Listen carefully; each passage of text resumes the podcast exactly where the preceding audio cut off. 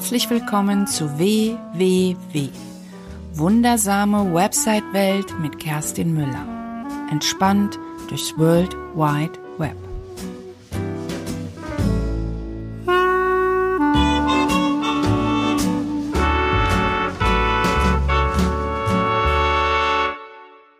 Ich grüße dich zu meiner 32. Episode in der wundersamen Website-Welt. Heute und in den nächsten drei Episoden geht es um das Thema Gestaltung. Und zwar Gestaltung auf deiner Webseite.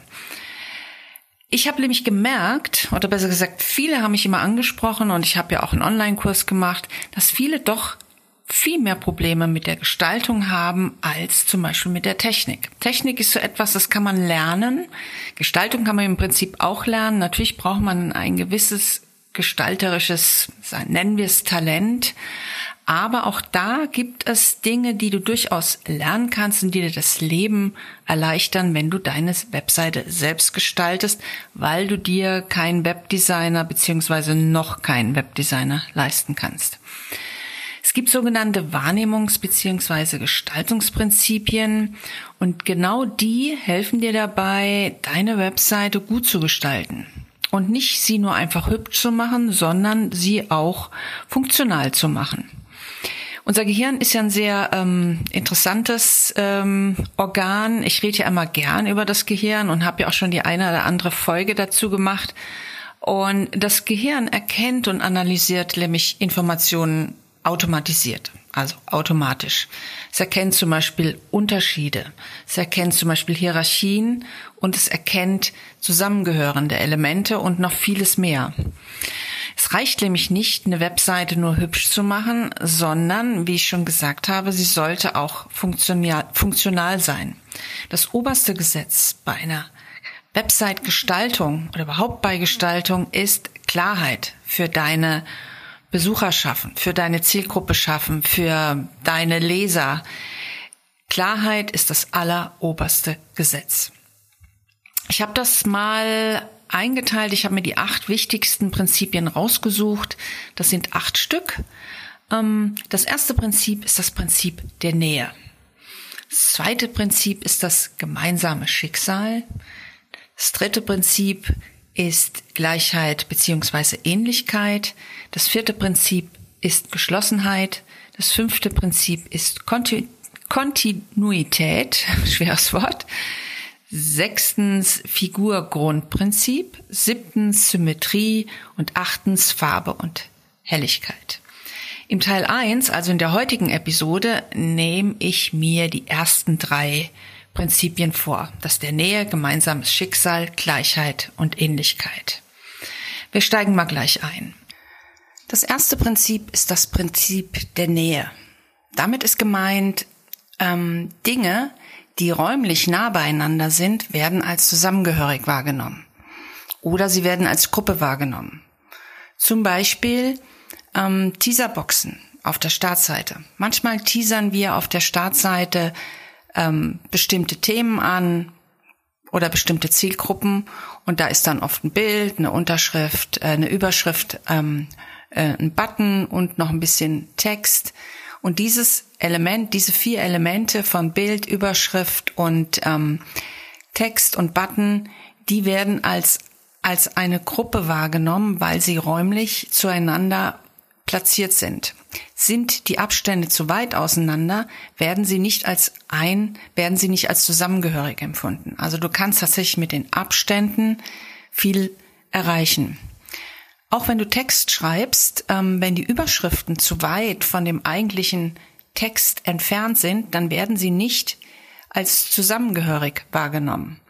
So kannst du zum Beispiel ganz einfach Textabschnitte, äh, Textabschnitte clustern. Wenn du zum Beispiel einen Beitrag schreibst ähm, und den in kleinen Informationshäppchen immer zusammen machst, dann hast du immer die Überschrift, den Text oder vielleicht andere Elemente. Und wenn du die räumlich zueinander stellst und dann für das nächste Thema den Abstand vergrößerst, also so, dass er wirklich sichtbar ist, ähm, dann hast du Gruppen geschaffen. Und das ist das Prinzip der Nähe. Ich sehe oft auf Webseiten, dass ähm, Abstände nicht konsistent durch äh, gezogen werden, also nicht eingehalten werden und man so ein bisschen den Überblick verliert und man nicht genau weiß, was gehört zu wem. Das kannst du optisch sehr gut durch die räumliche Nähe erzeugen. Das zweite Prinzip, das gemeinsame Schicksal. Das ist etwas schwieriger zu erklären. Besser gesagt, es ähm, kommt nicht so wahnsinnig oft auf der Webseite vor. Aber zum Beispiel Elemente, die sich gemeinsam bewegen, gehören zusammen. Wenn zum Beispiel zwei Menschen auf der Straße nebeneinander im gleichen Tempo laufen, dann ordnen wir sie als Paar ein. Würde auf einmal einer die Geschwindigkeit vergrößern, äh, ändert sich das wieder. Auf einmal sind sie kein Paar mehr, sondern sind voneinander getrennte Menschen. Aber Dinge, die in der gleichen Geschwindigkeit miteinander laufen oder in die gleiche Richtung, werden als Paar wahrgenommen, als zusammengehörig. Zum Beispiel auch bei, auf der Webseite könnte das der Slider sein. Slider, wenn Sliderbilder, also Dia-Shows, wenn die in eine Richtung laufen, wissen wir, dass sie thematisch in irgendeiner Form zusammengehören, dass es ein Slider ist. Würden wir jetzt das durchbrechen und sagen, okay, das läuft jetzt in eine andere Richtung, würden wir damit eine räumliche, also eine inhaltliche Trennung vornehmen. Das dritte Prinzip ist Gleichheit und Ähnlichkeit. Das bezieht sich vor allen Dingen auf Form, Farbe und Größen von Objekten und Elementen. Das sind zum Beispiel Buttons, Links oder Aktionselemente wie, wie Play-Buttons, um ein Video loslaufen ähm, zu lassen. Ähm, wichtig dabei ist, wenn ich einem Button immer die gleiche Farbe gebe, dann heißt das auch, oder die, die gleiche Größe, die gleiche Farbe und sich nur der Text ändert, dann weiß dein Besucher aber, okay, das ist zum Beispiel mein Buchen-Button, wenn es um Hotelbuchungen geht. Wenn es aber um Registrieren geht oder Kontaktaufnahme, könnte ich durchaus eine andere Farbe wählen oder ich entscheide mich, dass Buttons immer die gleiche Farbe haben. Dass man sagt, okay, immer wenn irgendwas verlinkt ist, ist die Farbe rot. Das heißt, ich mache alle Links rot, ich mache alle Buttons rot und äh, die Aktionselemente wie Play-Buttons mache ich meinetwegen alle Konsistenz in der Farbe grün. Und das bezieht sich auch auf die Groß, auf die, auf die Form. Das heißt, und auf die Größe. Buttons sollten, wenn sie eine die gleiche Aussage haben oder das gleiche bewirken, sollten sie nicht auf einmal rund oder eckig sein, sondern sie sollten konsistent immer gleich aussehen, dass dein Besucher ähm, kognitiv gar nicht gefordert wird, sondern er sofort weiß, ah, jetzt kommt wieder, jetzt kommt wieder ein Aktionsbutton. Wie gesagt, man könnte überlegen, wenn man zum Beispiel um Hotelbuchung oder Registrierung anbietet, ob man den Buchen-Button ähm, meinetwegen grell rot macht und den Kontaktbutton meinetwegen blau, um klar zu machen, dass es hier um zwei unterschiedliche Themen geht. Das wäre durchaus möglich, müsste man immer im Einzelfall prüfen und ähm, es sollte auch nicht zu nah farblich an deinem Corporate Design sein, denn ähm, wenn du Buttons in der Corporate Design Farbe wählst, wird das nicht mehr als Button wahrgenommen. Die Erfahrung habe ich selbst gemacht.